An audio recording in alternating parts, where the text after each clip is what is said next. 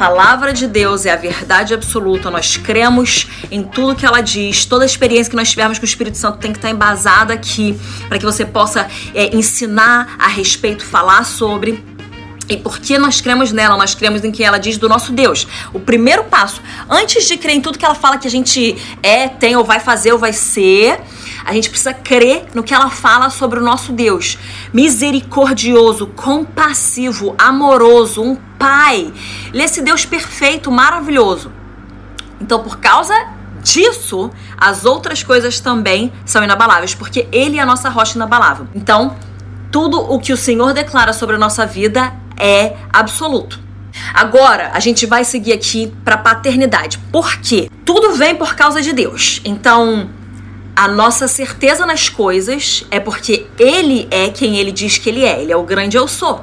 Ele é quem ele prometeu que ele, que ele seria. Ele prometeu o Messias e ele mandou o Messias. Nosso Deus é Deus Pai, Deus Filho e Deus Espírito Santo. O Velho Testamento fala sobre, sobre Deus, as obras do Senhor. O Novo Testamento ele vem e fala sobre as obras de Jesus Cristo, o Espírito Santo através de Jesus. E aí quando Jesus volta para o Pai depois dos Evangelhos começa a falar então primeiro é da obra do Espírito Santo através de Jesus e depois é da obra do Espírito Santo através de nós, os outros filhos.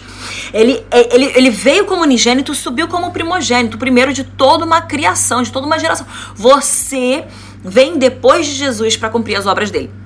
Então, a gente precisa é, ter fixo na nossa mente que a questão, o ponto que deixa as coisas firmes e inabaláveis é porque isso aqui não muda, a palavra do Senhor não muda e ele é a rocha inabalável. Ele é o nosso Deus eterno, o nosso Deus bondoso, o nosso Deus misericordioso e maravilhoso.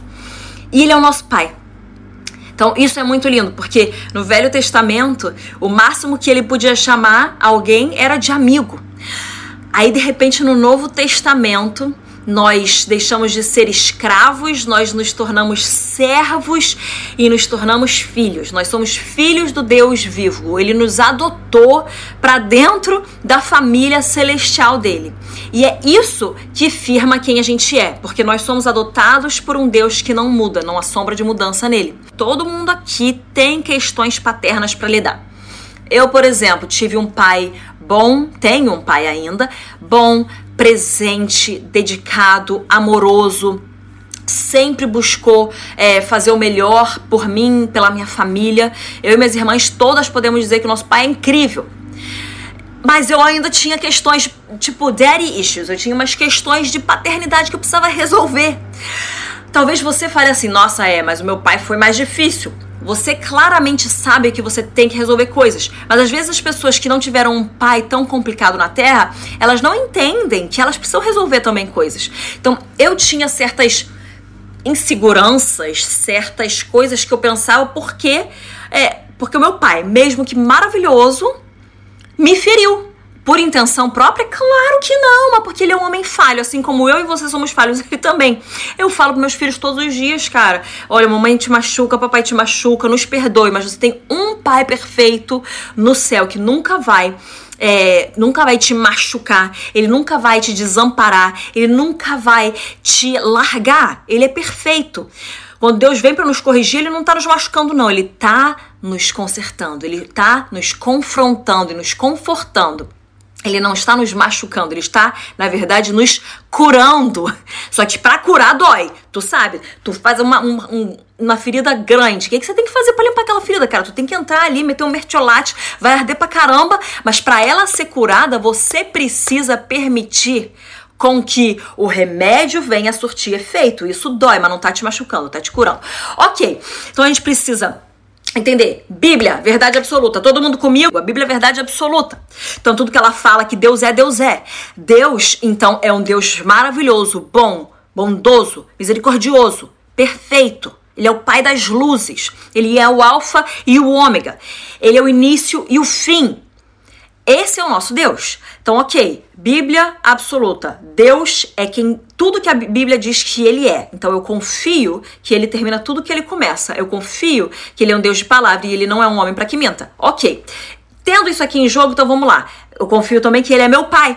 Se ele é meu pai, ele é quem me afirma, ele é quem me resolve, ele é quem cuida de mim, ele é quem me trata. É, ele é o meu pai, ele escolhe. Presta atenção, tu não nasceu naturalmente, você nasceu espiritualmente de Deus. Ele escolheu te adotar para dentro da família dele. Pensa só, se você tá sentindo qualquer rejeição, agora é a hora de você largar essa rejeição. Você joga ela no chão, pisa nela. Se tu precisar fazer de louca aí no teu quarto, você vai fazer isso. Porque o Deus, criador de todo o universo, escolheu te adotar para dentro da família dele. Esse Deus escolheu você. Então toda rejeição tem que cair por terra, porque nós confiamos nesse Deus que a Bíblia fala sobre e que nós conhecemos pessoalmente, o único Deus de qualquer religião nesse mundo, é, que é um Deus que é pessoal e tem contato com aqueles pelos quais ele morreu, que ele tem um relacionamento, que ele é um pai para essas pessoas. Este Deus, ele te amou a ponto de te adotar com os teus pecados, te adotar com os teus problemas, te adotar com toda a tua bagagem. Ele escolheu você. Então, os problemas de rejeição eles precisam cair por terra, porque mesmo que este mundo não te escolha, você tem um Deus que é o, o, o, o, grande arquiteto de todas as coisas que escolheu você. Nós temos esse Deus e é essa verdade que precisa se sobrepor, que precisa passar por cima de qualquer achismo, de qualquer problema, de qualquer dificuldade que você venha a ter. Essa é a verdade absoluta. Ok. Romanos 12, 1 a 2. Então a gente tem todas essas coisas e é, a gente sabe disso, a gente crê nisso. E aí então você fala, peraí, agora eu tô entendendo que a Bíblia então é absoluta e ela fala sobre Deus e como ele é, então eu creio em quem ele é. Agora, é, eu não creio totalmente com o meu coração. Alguém mais tá aí nessa, nesse, nesse ponto aí que você fala assim, eu não creio plenamente aqui, tipo, eu, eu, eu quero crer, mas Senhor me ajuda com a minha falta de credulidade, com a minha incredulidade. Eu, eu, eu creio, mas eu, eu, eu preciso que o Senhor me ajude na minha falta de fé aqui. Eu tô reconhecendo, eu não tô tentando é, diminuir, eu não tô tentando esconder, porque afinal o Senhor conhece todas as coisas.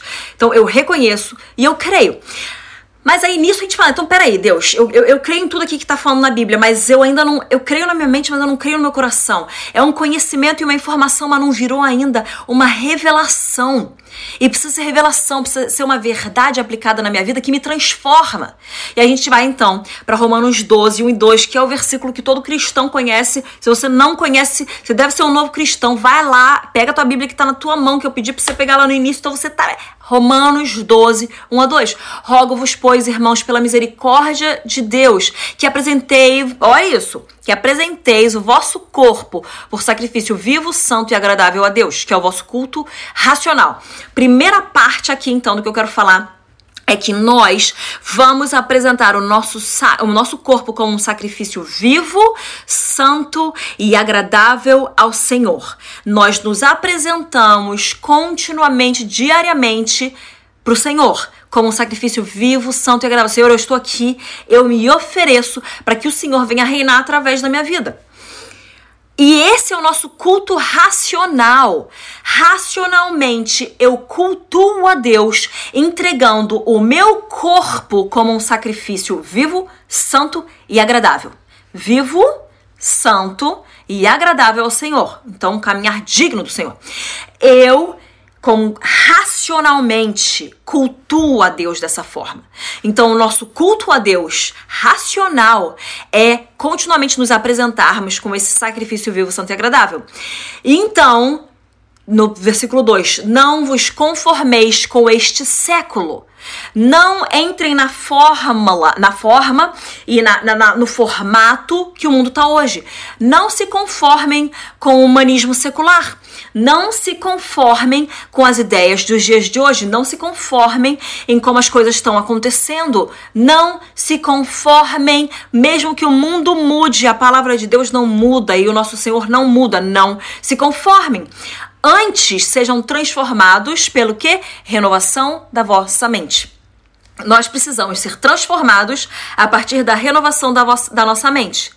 a partir do renovo. Nós temos a mente de Cristo, nós temos a nossa mente transformada, renovada, lavada pela palavra e somos assim então transformados. E isso nos transforma num sacrifício vivo, santo e agradável ao Senhor. Tudo isso para que nós experimentemos qual seja a boa, a agradável e a perfeita vontade de Deus, porque conforme nós somos transformados, renovados a nossa mente transformados, nós vamos tendo entendimento progressivo da vontade do Senhor. Às vezes a gente tá, tipo, num nível, cara, ela, ela, é boa, mas eu quero que ela seja boa e agradável. Eu quero que ela seja boa, agradável e perfeita. Eu quero que ela tenha as três características da vontade de Deus. Eu quero conhecer a boa, agradável e perfeita vontade de Deus. Eu quero habitar nessa vontade perfeita. Então, nós continuamente pegamos, então, a verdade que está aqui e fazemos com que ela venha a ser verdade na nossa vida através da revelação do Espírito Santo que transforma uma verdade aplicada. Nós temos a lavagem da nossa mente pela palavra do Senhor e essa lavagem, essa renovação nos faz sermos transformados e isso nos torna um sacrifício vivo, santo e agradável a Deus. Efésios 5, já abre aí também, pra você, pra você ir junto, já grifa. E ó, tudo que eu falar aqui de, de referência, você vai anotando e depois você abre e lê todas, tá? Efésios 5.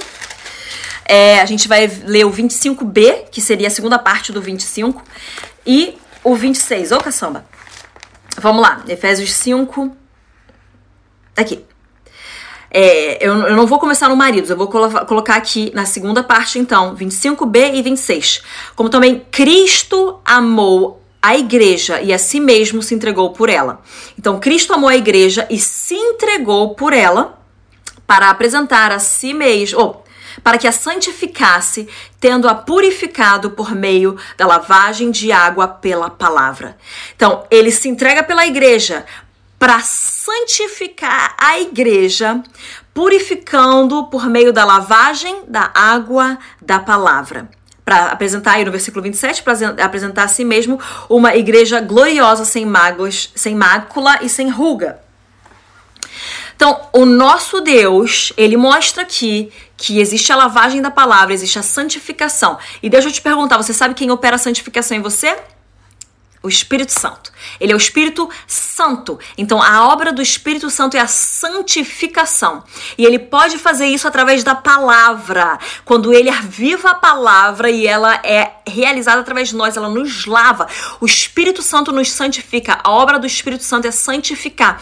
Cristo se entrega pela igreja, inspira o Espírito Santo para que o Espírito Santo não esteja mais retido somente no seu corpo físico, mas seja liberado para o seu corpo espiritual, a igreja dele, a igreja de Cristo, o corpo de Cristo. E assim esse Espírito Santo venha operar a santificação em cada um de nós.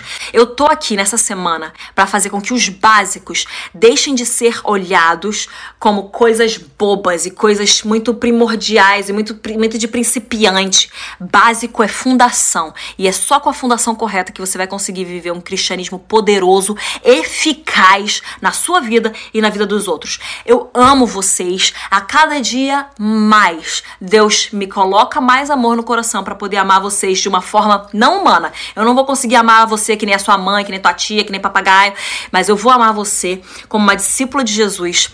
E é esse amor que eu busco, um amor que transforma, não um amor que vem para ficar lambendo ferida e suprindo necessidade, mas um amor que vem para te confrontar, te confortar e te edificar. Deus abençoe, espero vocês. Beijo.